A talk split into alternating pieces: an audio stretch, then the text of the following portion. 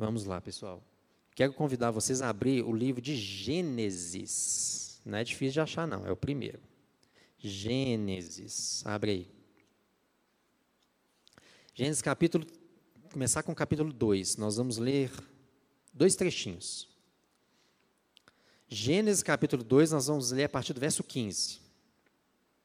Você que está em casa aí, abre também. Não é só quem está aqui, não. Tem Bíblia no celular também, tá? Essa mesmo, mesmo celular que você está usando para assistir o culto, você pode abrir a Bíblia também. Gênesis capítulo 2, verso 15. O que, que diz Gênesis capítulo 2, verso 15? Vocês abriram? Acharam? Faz um sinal aí. Deixa eu ver. Beleza. Gênesis 2,15 diz assim: ó, O Senhor Deus colocou o homem no jardim do Éden para cuidar dele e cultivá-lo.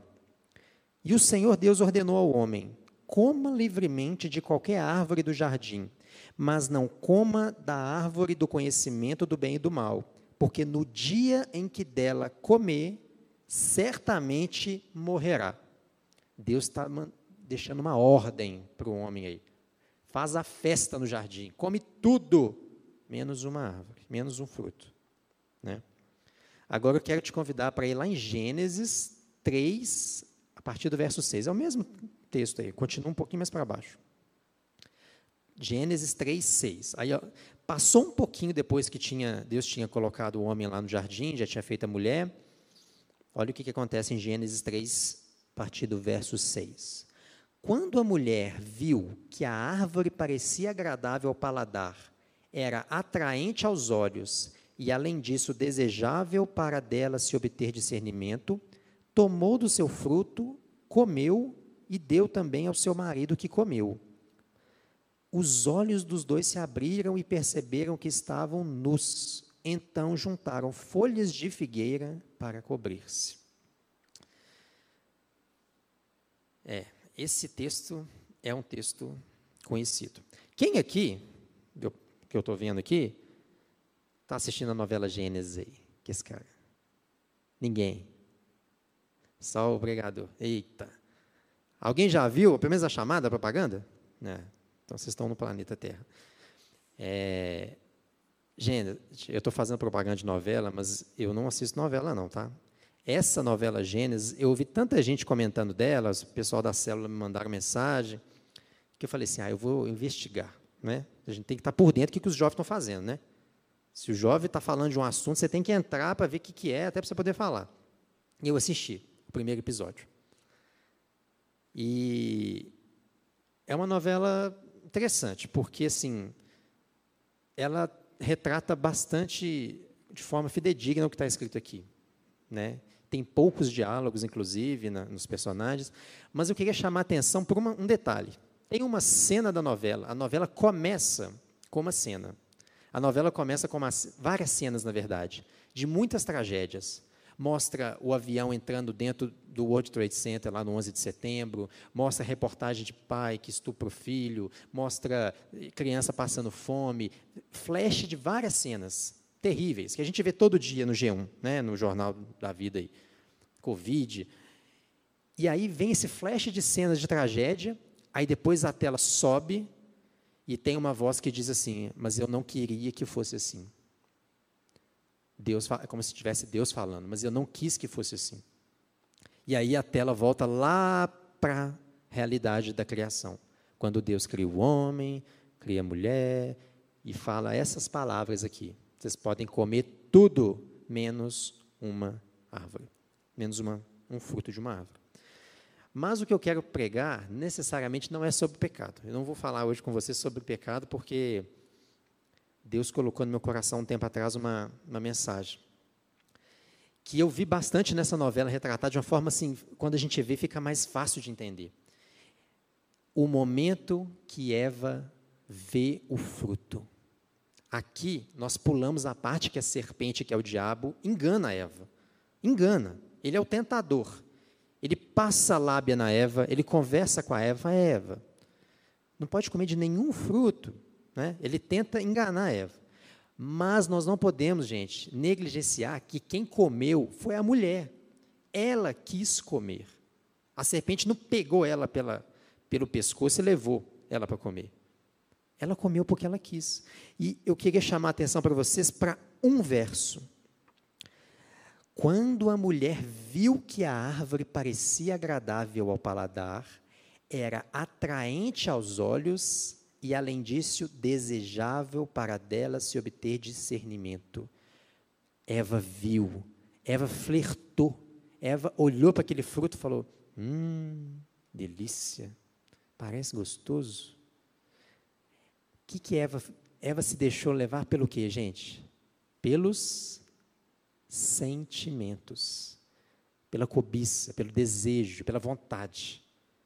Eva se deixou levar pela vontade dela. Ela olhou para aquele fruto e falou assim: Não, mas parece bom. Eu estou afim de comer, mas não posso. Como é que eu faço? Mas olha só, gente, ela parece tão gostosa, ela é bonita, ela é vistosa, e eu vou ficar com os olhos abertos. Então, assim, Eva se deixou levar por aquilo que ela estava sentindo na hora, pelos sentimentos. E ela foi e comeu. E depois ela levou lá para o homem também, que fez a mesma coisa. E, gente, o que eu queria, o título dessa mensagem é: Viva por mandamentos, não por sentimentos. Viva por mandamentos, não por sentimentos. Qual foi o, o texto que a gente leu primeiro? O que, que a gente tinha? Um mandamento. Qual era o mandamento? Não vai comer daquele fruto. Come de tudo. Deus da liberdade. Come de tudo. Mas um você não vai comer. Tinha um mandamento. Tinha uma ordem. O que, que Eva fez? Se deixou levar pela emoção, pelo sentimento, pela vontade, pela, pela cobiça. E Eva não tinha pecado, viu, gente? Eva não tinha pecado. Para a gente falar, ah, o coração pecaminoso da mulher. Não. Eva era pura. Não tinha pecado ainda. Só que ela deixou, ela caiu na cilada do coração dela. Deixou levar, ela, ela não ouviu a voz do Criador, ela ouviu o quê? O coraçãozinho dela, falho, imperfeito. Então, gente, eu, eu tenho é, convicção que a maioria das tragédias que acontecem no mundo hoje são escolhas de homens e mulheres que se deixaram se levar pelo sentimento, pelo coração, pela vontade. Vocês concordam comigo? Que quando as pessoas se deixam levar pelo coração, a gente tem uma chance de 150% de errar. Porque o coração da gente não tem nada mais enganoso, não, gente. É falho, é imperfeito. Então, eu, hoje eu vou levar vocês a uma reflexão. Hoje eu quero que essa mensagem termine com você saindo daqui pensando e tomando uma atitude de mudança, porque eu comecei a reparar que na minha vida, todas as vezes que eu tomei decisões baseadas na minha vontade, no que eu estava sentindo no momento, não vou dizer todas, mas a grande maioria das vezes eu errei, porque o coração fala mais alto, a emoção fala mais alto, a gente acaba passando o carro na frente do boi e quebra a cara. E quebra a cara. Então, por que, que a mulher comeu fruto? Porque ela quis sentir uma coisa diferente, gente. Ela quis sentir. Por que, que as pessoas vivem correndo atrás do dinheiro hoje? Me, me respondam. Por que, que o povo está desesperado para ganhar dinheiro? Porque o dinheiro compra tudo que elas querem para poder se sentir bem. Uma viagem, um passeio. Não que isso seja errado. Mas as pessoas querem se sentir bem. As pessoas estão correndo atrás de emoção, de sentimento. Então elas fazem tudo por isso, tudo por isso. Por que, que as pessoas hoje querem namorar? Quer ter um crush? Porque elas querem matar a carência.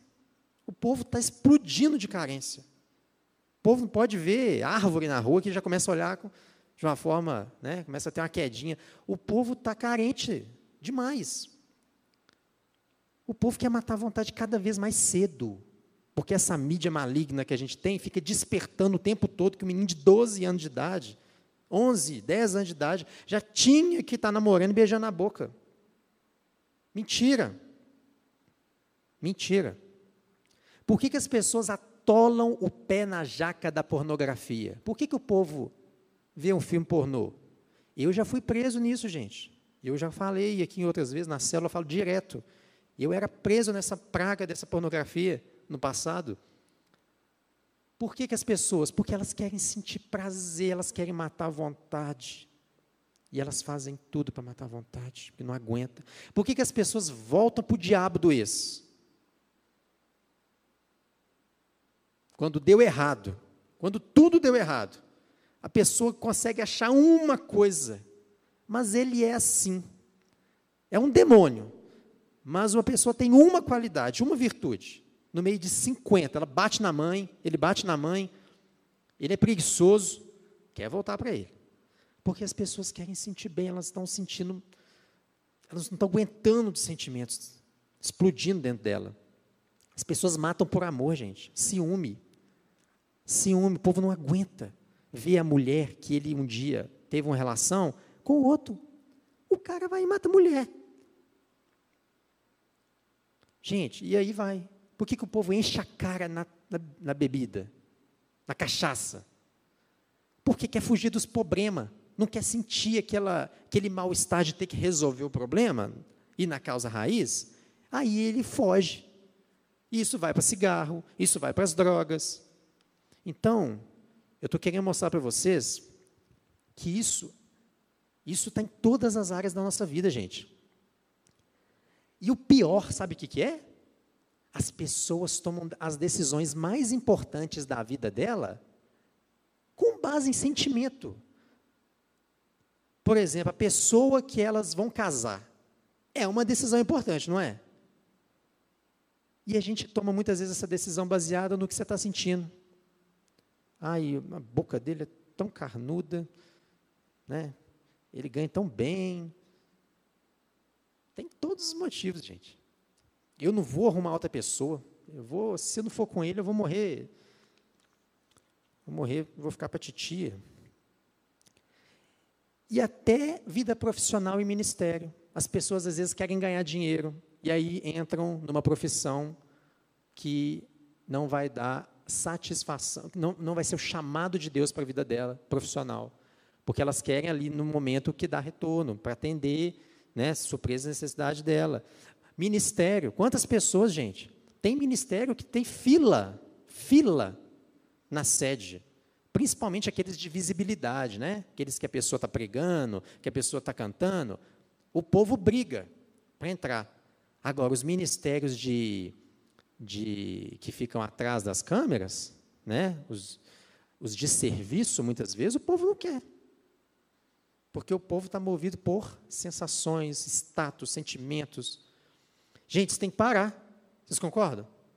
Tem que acabar. Nós não podemos viver de sentimento, não, gente. Sentimento é igual onda. Uma hora está para cá, uma, outra, uma hora está para lá. Isso é uma vida de muita instabilidade. O jovem, uma coisa que eu já reparei, pouco tempo que eu trabalho com jovens. Jovem é instável. Um dia está bem. No mesmo dia está mal. Depois ele está bem de novo, quer evangelizar. Depois ele está achando que Deus não ama ele. Vira uma montanha russa espiritual. Eu estou bem, eu estou ruim, eu estou bem, eu estou mal. Gente, nós precisamos de caminhar numa vida equilibrada. Equilibrada. Só que como que nós vamos ter uma vida equilibrada se a gente se deixa levar, ser guiado, conduzido pelos nossos sentimentos? Não tem jeito. Não tem jeito. Notícia que eu te dou aqui hoje é: eu sei, gente, o que eu estou falando aqui, porque eu já tomei muita decisão Principalmente assim, aquelas que quando mexe com você e você acaba dando uma resposta, aquela pessoa que responde na cara, na lata. Gente, a chance de errar é muito grande, muito, muito, muito grande. E às vezes não dá para consertar. Às vezes é complicado, é uma decisão irreversível. Vida por sentimento, gente, é complicado. O povo. Não sei se vocês sabiam. Vocês sabiam que no Facebook, no Facebook, dos Estados Unidos, quando você faz a, a inscrição lá para entrar no Facebook, tem 52 tipos de gênero. O nosso aqui do Brasil, acho que são 17, né? É menos. Gênero, gente. Eu até notei alguns que eu vi lá. Agênero, bigênero, cisgênero, transgênero, duplo espírito, gênero fluido. gênero não conformista, gênero variante, homem para mulher, mulher para homem, gênero neutro, não binário, pangênero, transexual, transfeminino e vai. A lista é enorme. Tudo isso, gente, são as pessoas querendo conduzir a vida delas por aquilo que elas acham que está dando, que, que, que, é o certo, que é, que é o que dá prazer no momento. Se ela está sentindo bem, é aquilo ali. Se eu sinto que hoje eu estou afim de, de me relacionar com mulher, eu sou um gênero tal. Amanhã eu sou um gênero. Então, gente, não dá. Não, não dá para a gente viver por sentimento. Não dá. E qual é o problema de uma vida por sentimentos? Jeremias 17, 9. Olha o que a Bíblia vai dizer. Vocês, vocês podem abrir aí? Jeremias, capítulo 17, verso 9. Olha o que a Bíblia vai dizer. Agora vamos começar a entrar no que a Bíblia diz. Jeremias 17, 9. Deixa eu achar aqui que a letra é muito pequena. O coração é mais enganoso que qualquer outra coisa e a sua doença é incurável. Quem é capaz de compreendê-lo? Gente, o coração é enganoso. Sabe o que isso quer dizer? Você tem um mentiroso que vai com você quando você voltar para casa. Você tem uma companhia enganosa que está junto com você o tempo todo. E não é o diabo, não. Porque ele não é onipresente significa que nós temos que duvidar do coração da gente, do nosso próprio sentimento. No momento de tomar uma decisão, você tem que falar assim: peraí, eu estou tomando essa decisão na minha vida com base em quê? É no que eu estou sentindo agora? Por exemplo, vou dar um exemplo para vocês. Às vezes eu vou fazer supermercado com minha esposa, né, meu bem? Nós fazemos supermercado lá.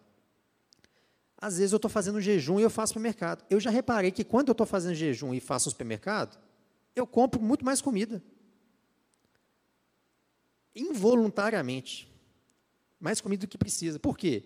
Porque aquela sensação que eu estou sentindo de fome gera uma, uma atitude em mim de pôr mais comida. Depois eu falo, gente, por que, que eu comprei essas coisas? Eu nem vou comer, eu estou de jejum. Mas assim, a, a sensação me dá vontade de fazer alguma coisa. E a gente acaba sendo levado a fazer isso. Os, os, os especialistas aí falam, né? Não faça supermercado com fome.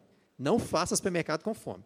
Senão você vai acabar se endividando aí, tem que dividir três vezes sem juros. É, então, gente, essa advertência de Jeremias aqui que Deus falou é para a gente ficar com medo do nosso coração, com receio, com pé atrás. É muito difícil não ser guiado pelo coração, porque a gente aprendeu assim desde sempre. Meu filho de dois anos de idade, eu tenho um filhinho de dois anos e meio. Gente, a criança, ela é guiada por instinto. Tudo que ela faz é por instinto. Eu tô, ela está com sede. Eu estou com um copo de água na mão que eu vou beber, ele pega da minha mão e bebe. Ele não pede, não, não tem essa noção, porque ele vai por sentimento, ele vai porque ele está sentindo. Ele vai guiado pelo sentimento dele. Quando a gente vai crescendo, a gente vai começando a ter uma noção. Fala, Opa, peraí, não é tudo do meu jeito, não é tudo do jeito que eu quero, não é sempre quando. Né? Só que ainda assim, gente, se a gente não treinar, exercitar, trabalhar, a gente vacila. E a queda pode ser grande, porque a gente pode tomar uma decisão que vai ter impacto para o resto da nossa vida. Então, gente, o problema é esse: o coração do homem é enganoso.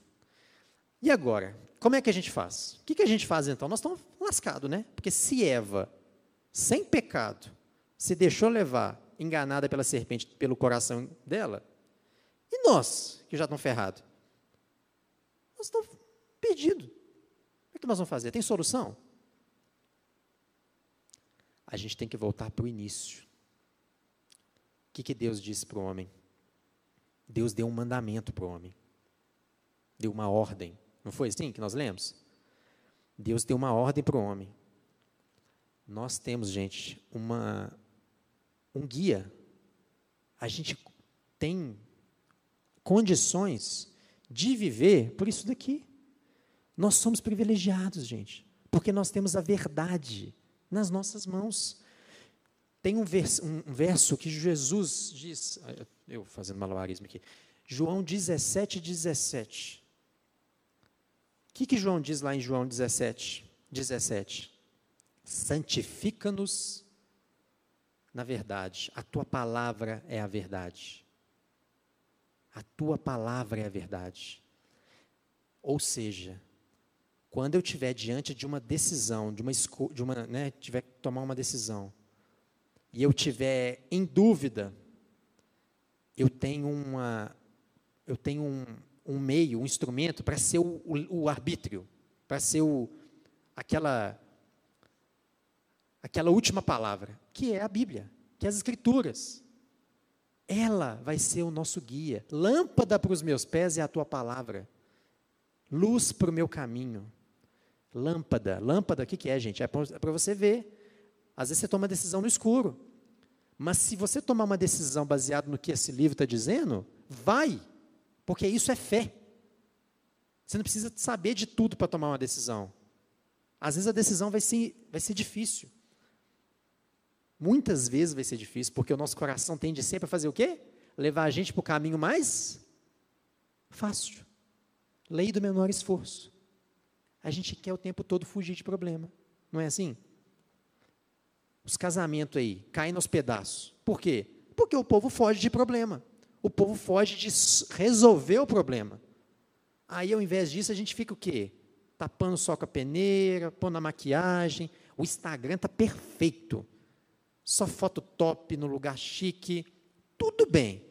Aí você vai olhar na casa da pessoa. Está parecendo um, um ringue de boxe lá. Por quê? Porque as pessoas vivem de aparência, as pessoas querem mostrar que está tudo bem. As pessoas não querem resolver os problemas, por quê? Vai mexer com sentimentos, vai, a pessoa vai ter que ser guiada ali pelo que a palavra de Deus diz. Então, gente, duvide, primeira lição, duvide do que você sente. Duvide. Duvide mesmo. Você está gostando de uma pessoa, você pensa assim, peraí, mas por que, que eu estou gostando dessa pessoa? Por quê? É porque ela é bonita? Se você for, por exemplo, comprometido, você já não tem direito de gostar de pessoa. Você tem que descartar essa ideia. A ideia vai vir, viu, gente? Homens casados, mulheres casadas, vão sentir, vai passar esse pensamento pela cabeça. Se você não tirar ele rápido, vai começar a gerar um sentimento. Hum, mas né, a pessoa com quem eu estou não está me satisfazendo, Aí você começa a pensar um monte de coisa. O que, que você tem que fazer? Palavra de Deus. É isso que nós vamos aprender aqui agora. Eu quero dar alguns exemplos bíblicos só para vocês verem pessoas que fizeram exatamente isso.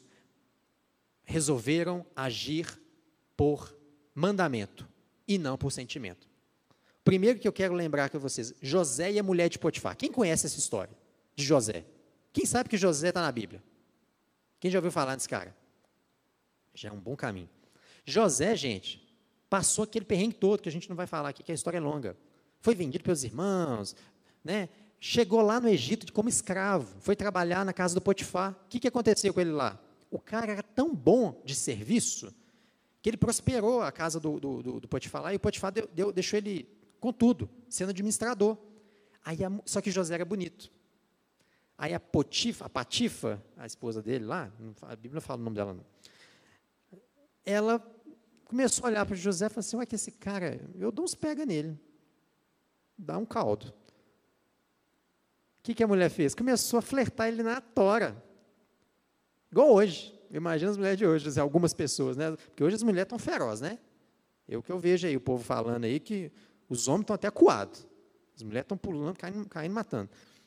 E a mulher foi para cima do cara. Só que José, vocês lembram da atitude de José? O que, que José fez? Foi lá e pegou a mulher e. Não. José, gente, quando a mulher pulou para cima dele, a Bíblia diz que ele, ele não queria pecar contra Deus. Sabe o que, ele fez? Ele tirou a roupa dele, deixou a roupa dele lá e vazou, saiu correndo. Agora eu te pergunto: vocês acham que o, o sentimento de José. José era gay? Eu não acho que José era gay. Ele casou, teve esposa. José tinha temor a Deus. Temor no coração dele, provavelmente fala assim: gente, não tem ninguém olhando. Cai para dentro, sabe?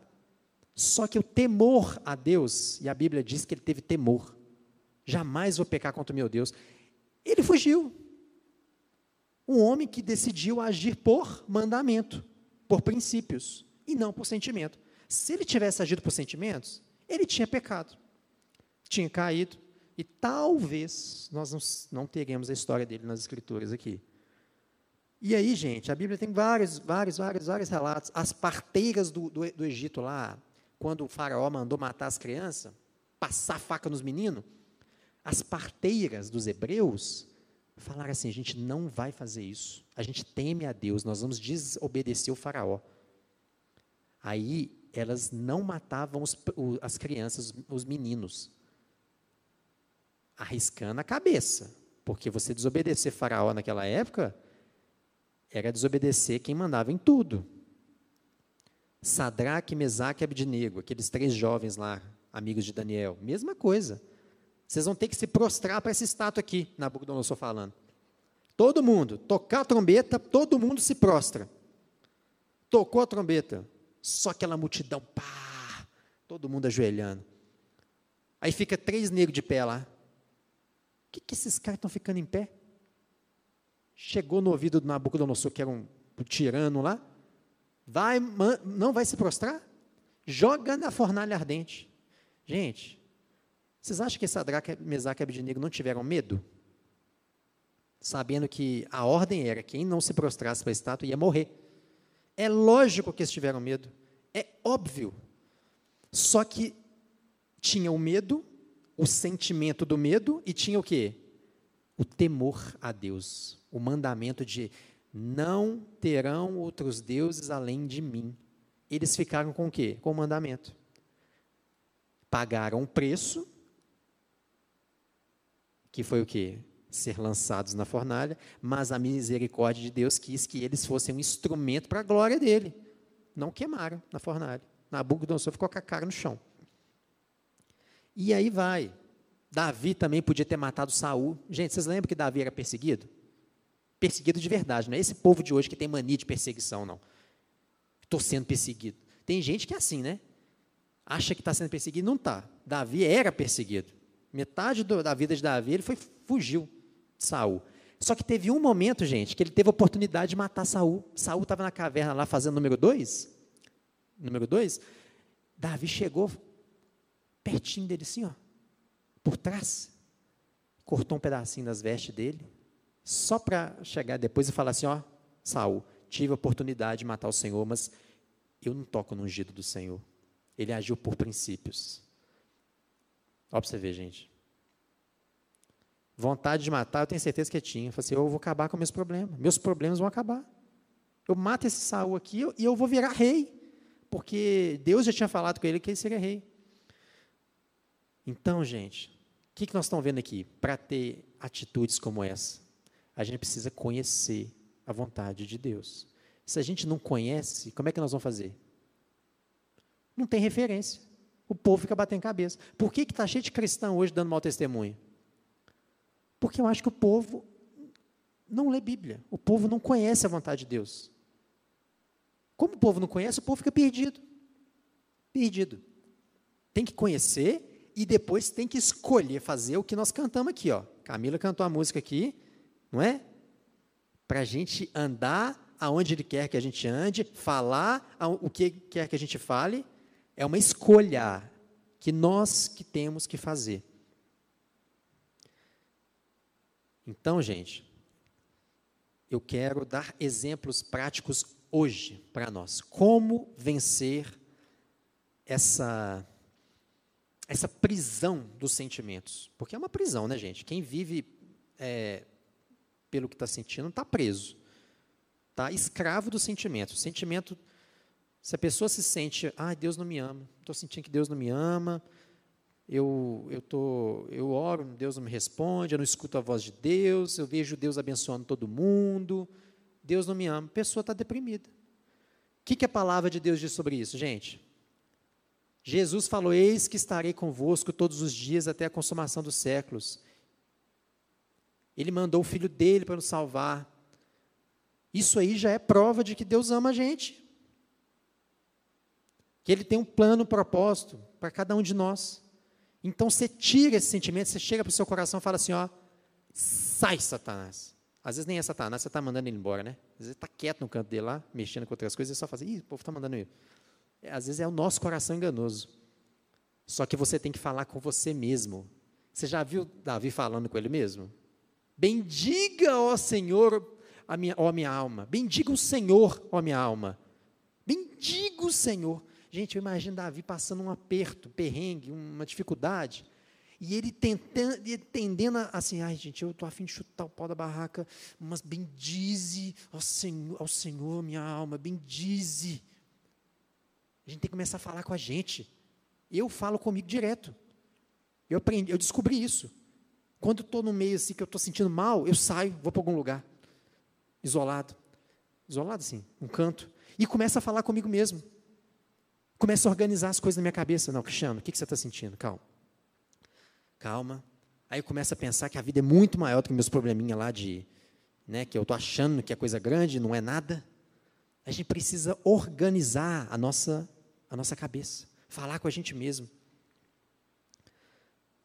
Você tá, a pessoa está apaixonada por um carinha e ele não está nem aí para Jesus. Só que a pessoa está apaixonada. Se ela seguir o coração dela, o que, que vai acontecer? O que, que vai acontecer? provavelmente, cama, depois o cara vai passar para outra, vai, deixar, vai enrolar a mulher, né? Que a maioria dos relacionamentos é assim. E se o cara conseguir a menina antes do casamento, acabou. Por que, que vai casar? Precisa, precisa não, já tem o que ele queria. Mas a menina, muitas vezes, ela está apaixonada, ela está ela tá fragilizada, ela está carente, ela está sozinha, ela está sentindo sozinha, sentindo carente, sentindo. O que, que ela faz? Ela vai e acha o primeiro, primeiro carinho, que vai dizer assim: vem cá, fica comigo, eu te dou carinho. Fala umas palavrinhas no ouvido, né? coceirinhas no ouvido, passa uma mão, faz um carinho, acabou. Menina está presa num laço. O que, que tem que soar gente na cabeça dessa menina? Para começar, cara não quer saber de Jesus, não. Julgo desigual, uau, uau, uau, uau, já tem que soar um alerta. E eu não vou me, me, me enrascar, no, me enrolar num julgo desigual, não. É problema. É problema. O cara não tem temor a Deus. O que, que você vai arrumar com um cara desse? É problema. Aí o que, que você faz? Baseado em mandamento, eu escolho fazer o mais difícil, que é cortar. É isso que você faz. Não quero. No fundo, no fundo, eu queria ir para dentro desse cara. Mas, como eu vivo por mandamento, não é por sentimento, eu escolho obedecer. É assim que o cristão anda, por fé. Pessoa não está aguentando de tanta carência e tara sexual. A pessoa fala assim: eu não vou dar conta, não dou conta. Aí ela vai para pornografia, faz é, tudo que ela, né, tudo, onde ela acha co coisa para ter prazer, ela, ela busca. O que, que você faz numa situação dessa se você é um cristão? Você lembra que Deus ele valoriza a pureza. Você fala assim, nossa, eu não sei nem onde está escrito. Se você souber, é melhor. Se você né, lembrar do versículo, você, você fala ele em voz alta. Já aconteceu comigo já falar um versículo assim para me lembrar, Cristiano, nananana, Mas se você não lembrar, você fala, Deus, Ele quer pureza, eu sou templo do Espírito Santo, o templo do Espírito Santo não pode associar com isso. Eu não vou fazer, eu não vou fazer. Aí você começa a brigar com você. Ah, mas eu quero. Não, mas eu não vou. Ai, mas estou com vontade de. Mas eu não vou. É assim, gente. O homem de Deus, a mulher de Deus, ela anda assim com raiva. E se tudo, disso, tudo isso dá errado, sabe o que você faz? Você lembra do inferno. Aí é bom. Aí rapidinho você, né? Você tem uma cena lá no YouTube, você põe a última cena da novela Apocalipse. Eu não assisti essa novela, tá, gente? Eu vi a última cena. Procurando a novela Gênesis para assistir, eu assisti a última cena da novela Apocalipse. Mostra as pessoas sendo jogadas no lago de fogo. Dá um medinho. Dá um medinho. Quando você pensa que aquilo ali vai ser para sempre, que as pessoas vão estar só naquele lago ardendo em chamas, sem chance de sair, porque elas que elas gostaram de viver nos prazeres e recusaram a palavra de Deus. É, gente. Não suporto meu pai e minha mãe. Não aguento. Eles estão me matando, me enlouquecendo. Eu vou sair de casa, eu vou sumir. Minha mãe quer que eu lave as vasilhas, eu não aguento isso. Arrumar meu quarto, afi. Não é assim? Às vezes. Tem gente que é assim. Quer evangelizar as nações, mas não consegue arrumar a cama, né? A hipocrisia da geração. Sabe o que, que você faz? Seu pai está te enchendo. Não era para o seu pai te encher, eu concordo. Mas, como um filho cristão que você é, o que, que você faz? Honra teu pai e tua mãe. Esse é o primeiro mandamento com promessa. Honra teu pai e tua mãe. Pai, não concordo, mas por honra a você eu vou fazer. Pai, eu estou cansado, mas, eu, né, mãe, eu estou a fim de dormir, mas Bíblia manda te honrar, eu vou te honrar. Isso é viver por mandamento. É lembrar dos valores e pôr em prática. Eu nunca vou casar. Né? Temos meninas que pensam assim. Nunca vou casar, nunca vou ser feliz. Aí você lembra, Deus faz com que o solitário viva em família. Eu vou casar, nem que seja com o homem mais feio da igreja, mas eu vou casar. Vou casar. Tem que ser da igreja. Por favor. Não estou com vontade de ofertar e dizimar. Ah, essa é a campeã, né? essa aí você sente todo culto, tem certeza. Às vezes a gente está pregando sobre dízimo e oferta aqui, e aí fala, nossa, eu tenho que dizimar também, né? Estou falando sobre isso. É, gente, aí você lembra dos princípios. Aí você lembra que tudo que você tem não vem de você, vem de Deus. E, e aí você lembra, Deus ama quem dá com alegria. Aí você fala, nossa Deus, eu tenho que dar e ainda com alegria? Só pode, só dar não serve, não? Aí você põe um sorriso no rosto, aí pega. E quando você abre a carteira, já aconteceu comigo, né? Você abre a carteira, está num culto, né? Abençoado, querendo mover de Deus, aquela coisa linda. Aí chega o povo passando com aquele negocinho lá, aquele saquinho. Aí você abre a carteira, vem uma nota de 100, aí você fala: Meu pai, o que, que essa nota está fazendo aqui? Eu não, não tenho nota de 100 na carteira. Esqueci a nota de 100 na carteira. Aí Deus, na hora, vem aquele pensamento, né? Faz a oferta com, com o seu melhor. Aí você fala, oh meu pai, tem que ser com o melhor. É assim, gente. Por, muitas vezes a gente vai fazer por porque tem que fazer. E aos poucos a gente vai aprendendo a gostar. É igual a oração. Eu pus uma meta para mim, gente, ano passado. Ano passado foi o ano da pandemia, né? Ano da pandemia, eu pus uma meta. Eu vou buscar Deus todo dia e eu vou ler a Bíblia todo dia. Eu pus uma meta de tempo de leitura e de, de oração. Gente, já teve dia de eu chegar, tipo assim, 11 e meia da noite e não conseguir ler de tão corrido que foi o dia. Eu tenho filho pequeno, trabalho de turno, vida louca. Aí eu falei assim, e morrendo de cansado, vontade de dormir. Aí, sabe o que, eu fiz? Fui arrastando, igual um, alguém que tinha voltando da guerra, e fui ler a Bíblia. Já aconteceu de eu orar e dormir orando na sala. Porque eu não abro mão. Eu falei, gente, eu preciso de Deus, Deus não precisa de mim, não. A minha vontade é entrar debaixo do cobertor e dormir até amanhã. Mas eu não vou fazer isso. Eu preciso orar, eu preciso buscar meu Deus. Então eu vou fazer. E aos poucos vai virando um hábito, um hábito. E a gente vai ficando o quê? Mais forte, sem perceber, espiritualmente. Então, gente, tem muitos exemplos. Muitos exemplos. Tem a pessoa que não consegue largar a pornografia. Tem a pessoa que quer sair da igreja. Oh, sair da igreja, eu vou te falar, eu já ouvi tanto isso. Trabalhando com jovens. O povo fala assim: ah, eu não estou gostando da igreja, a igreja não está. Não tem isso, não tem aquilo, está vazia, não tem mover. Gente, isso é sentimento. Deus te mandou sair da igreja? Se Deus te mandou, você não precisa nem falar com ninguém, não. Você só vai no pastor e fala assim: Pastor, me abençoa que eu estou indo embora. Deus me mandou sair. Agora, se você está sentindo que tem alguma. Sentindo, a palavra-chave, né? Se você está sentindo que tem uma coisa errada, o que, que você faz? Peraí, peraí. O que, que Deus está mandando fazer? Na palavra dele. Hebreus fala para a gente não deixar de congregar, não é? Tem um versículo lá que fala isso. Não deixar de congregar como alguns fizeram. Aí você fala, eu não vou deixar de ir na igreja. Eu posso estar discordando com um monte de coisa, mas eu vou ser luz, eu vou ser instrumento para mudar aquilo que eu estou achando ruim. Então, se a pessoa às vezes acha que não tem mover, vem para a igreja e rodopia, e fica aqui, ungindo as cadeiras, orando, né, buscando a Deus. E eu estou tentando chegar um pouco mais cedo, né? Eu trabalho de turno. Quando eu posso vir no sábado, eu chego mais cedo aqui e começo a abençoar, orar. Fala, Deus, faz esse culto ser transformador para o povo que vai receber. Que não seja apenas um culto de emoção. Ai, estou hum, sentindo um, um, arrepio. Aí acaba o culto, sai daquela porta ali, vai comer o morte súbita, acabou. Vai dormir depois. Amanhã já não tem mais nada. Não.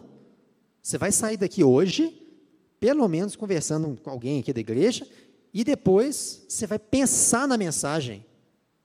Nós, no final aqui nós vamos, nós vamos fazer um, uma coisa para memorizar. Então, gente, o último exemplo, para terminar. Eu já falei demais. Sabe qual que é a maior tentação nossa de todas? Consentimento? No fundo, no fundo, tudo se resume a uma coisa a gente não quer sofrer. No fundo, no fundo, a gente foge de sofrimento. E aí, para fugir do sofrimento, a gente busca qualquer coisa. Só que, em alguns momentos, passar pelo sofrimento vai ser a vontade de Deus, porque do outro lado do sofrimento tem a vitória, tem a glória. Vamos ficar de pé que eu vou dar, contar um testemunho para a gente acabar. Faça favor, por favor, para a gente orar. É, gente, Jesus, quando ele estava lá no Getsemane, ele estava vivendo uma crise. Ele viveu uma crise. Por quê? Ele foi espetacular no ministério dele, mas chegou no finalzinho ali, era o momento da decisão. Era o pênalti ia ser batido colocou a bola na marca do pênalti, Maracanã lotado, ele ia chutar. Aquela pressão. Final de Copa do Mundo. Por quê? Era o momento da entrega.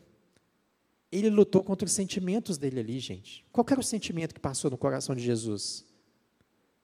Gente, quem é que quer ser rejeitado? Quem é que quer ser so, sofrer, passar pelo pela angústia, humilhação, pela dor. Quem é que quer ser abandonado pelos amigos, que ele sabia que ele seria abandonado? Quem é que quer ser abandonado pelo próprio pai? Que é isso que foi o que mais tirou a, a paz do nosso Senhor Jesus ali naquele momento. Porque ele era bravo, guerreiro. Nosso Deus é guerreiro. Ele não estava com medinho da cruz, não. Jesus não estava com medinho da cruz, não. Jesus sabia da aflição que viria sobre ele e do peso que seria o Pai, o Pai virar as costas para ele.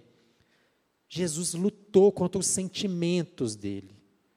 Jesus não lutou contra Satanás ali, não.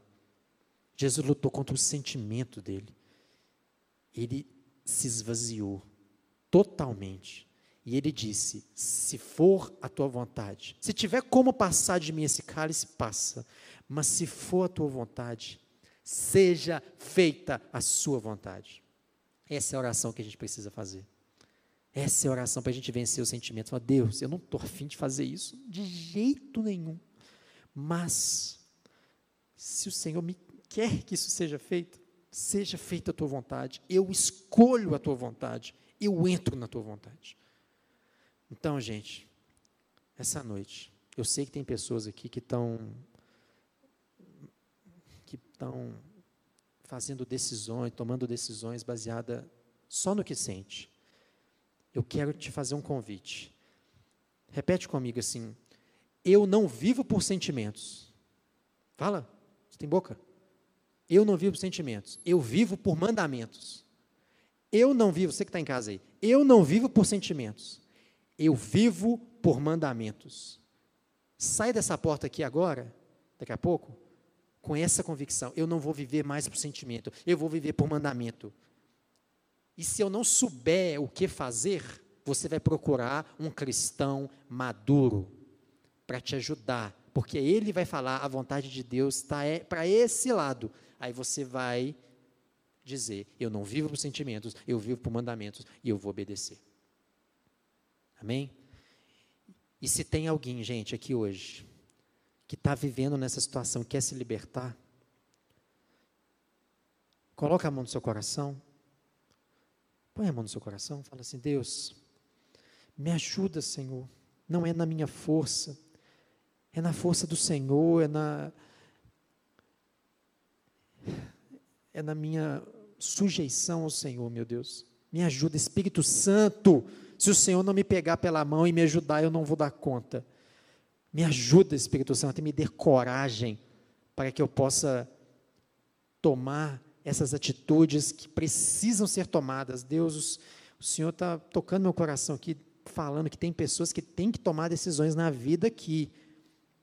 Tem pessoas que têm decisões para serem tomadas, só que não tomam porque têm medo, não tomam porque estão inseguras, não querem sofrer. O Senhor está mandando te dizer: seja forte e corajosa, me obedeça, haja por mandamentos, não se engane com os sentimentos.